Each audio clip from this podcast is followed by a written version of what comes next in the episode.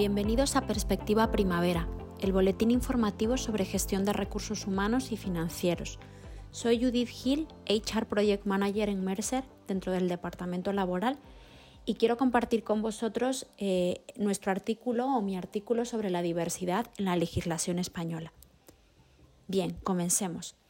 Como bien es conocido, en marzo de 2019 fue publicado eh, un Real Decreto que pretendía, entre otras cuestiones, reforzar los mecanismos existentes en la legislación española en materia de igualdad de oportunidades entre hombres y mujeres. A raíz de ello se publican dos Reales Decretos en octubre de 2020 que nos detallaban, entre otras cuestiones, cómo elaborar los planes de igualdad, tanto en contenidos como en forma y plazos, y cómo llevar a cabo las auditorías y registros salariales para avanzar en materia de igualdad salarial entre hombres y mujeres y transparencia retributiva. Pero el principio de igualdad, derecho fundamental contenido en el artículo 14 de la Constitución, no solo contempla la igualdad de género, sino que indica lo siguiente. Los españoles son iguales ante la ley sin que pueda prevalecer discriminación alguna por razón de nacimiento, raza, sexo, religión, opinión o cualquier otra condición o circunstancia personal o social. Es decir, por más que la negociación de planes de igualdad se deje a un lado aquellas medidas que contemplen otras esferas de la diversidad, la legislación del último año destaca su relevancia y ratifica su necesaria consideración. Veámoslo a detalle para tener un panorama general al respecto. Ley Integral para la Igualdad de Trato y la No Discriminación o Ley 15 2022. Entrada en vigor el 14 de julio de 2022. En esta ley se detalla, entre otras cuestiones, la inclusión de motivos de discriminación de enfermedad, estado serológico y o predisposición a patologías genéticas, la identidad sexual, la expresión de género, la situación socioeconómica y la lengua.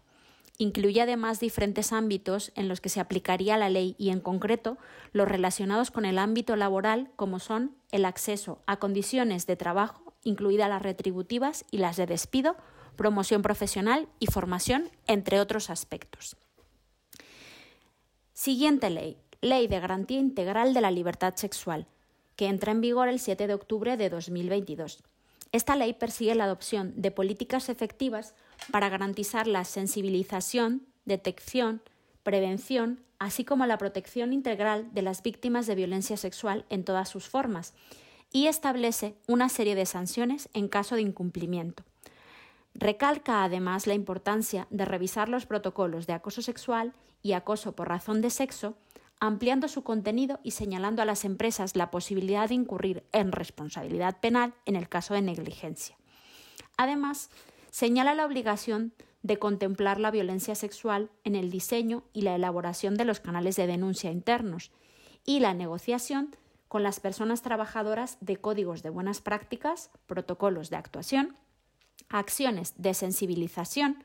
y formación, así como mejoras en los derechos legalmente reconocidos para las víctimas y la posibilidad de incorporarlos en el actual diseño de los planes de igualdad. Siguiente ley, Ley para la Igualdad Real y Efectiva de las Personas Trans y la Garantía de los Derechos de las Personas LGTBI o Ley 4 2023, que entrará en vigor el 2 de marzo de 2023. Esta ley tiene como finalidad garantizar y promover el derecho a la igualdad real y efectiva de las personas trans y LGTBI, así como de sus familias. Entre sus principales contenidos están los relacionados con la autodeterminación de género desde los 16 años, de forma autónoma, o el acceso del colectivo a las técnicas de reproducción asistida del Sistema Nacional de Salud, entre otros. Con relación a los aspectos laborales, se refrenda la relevancia de la no discriminación, señalando la promoción de medidas de acción positiva para favorecer el acceso de las personas LGTBI al empleo, incorporando un régimen importante de sanciones al respecto. Señala la inclusión de las personas trans en los planes de igualdad y habla de planes de prevención del acoso específicos que quedan actualmente pendientes de desarrollo posterior. Siguiente ley, Real Decreto 193-2023, en el que se regulan las condiciones básicas de accesibilidad y no discriminación de las personas con discapacidad para el acceso y utilización de los bienes y servicios a disposición del público, cuya entrada en vigor ha sido el 23 de marzo de 2023. En este Real Decreto se establecen garantías para asegurar que las personas con discapacidad puedan hacer uso, en condiciones de no discriminación, lo que contempla la adaptación de los edificios de uso público y privado con unos plazos concretos. Por otra parte, se contempla el derecho a acceder a acompañantes o personal de apoyo siempre que así se requiera, sin que esto pueda suponer un sobrecoste añadido. La ley establece normas concretas para diferentes tipos de servicios, como comercio minorista, servicios de carácter bancario y financiero, salud, educativos, protección civil, seguridad vial, de carácter cultural e histórico, de recreación y de ocio, hostelería y restauración, administraciones públicas, entre otros, entre otros sectores. Como podemos observar en este breve resumen, hay muchísimo que hacer para conseguir una igualdad real y efectiva, trascendiendo esta a los aspectos de género, y existiendo cada vez más, tanto en Europa como en España particularmente, normativas que regulan y aseguren la no discriminación, la transparencia y el acceso a determinados servicios de forma más igualitaria. Con toda esta regulación al respecto, ya no suena a locura el hecho de que en pocos años nos veamos creando planes obligatorios e integrales que recojan el análisis de aspectos laborales desde una perspectiva más inclusiva y con foco en la diversidad e inclusión en un amplio espectro. Desde mi punto de vista, Empezar a avanzar en el análisis de la situación de las compañías en términos más amplios, como lo son la diversidad, no solo nos acerca a ser pioneros y adelantarnos a los cumplimientos normativos, sino que nos servirá como elemento diferenciador en la ya presente lucha por el talento.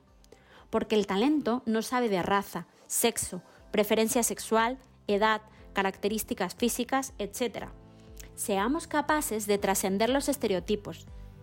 y aprovechemos el valor de la diferencia para crear una sociedad mejor y unas empresas con más capacidad para adaptarse y progresar.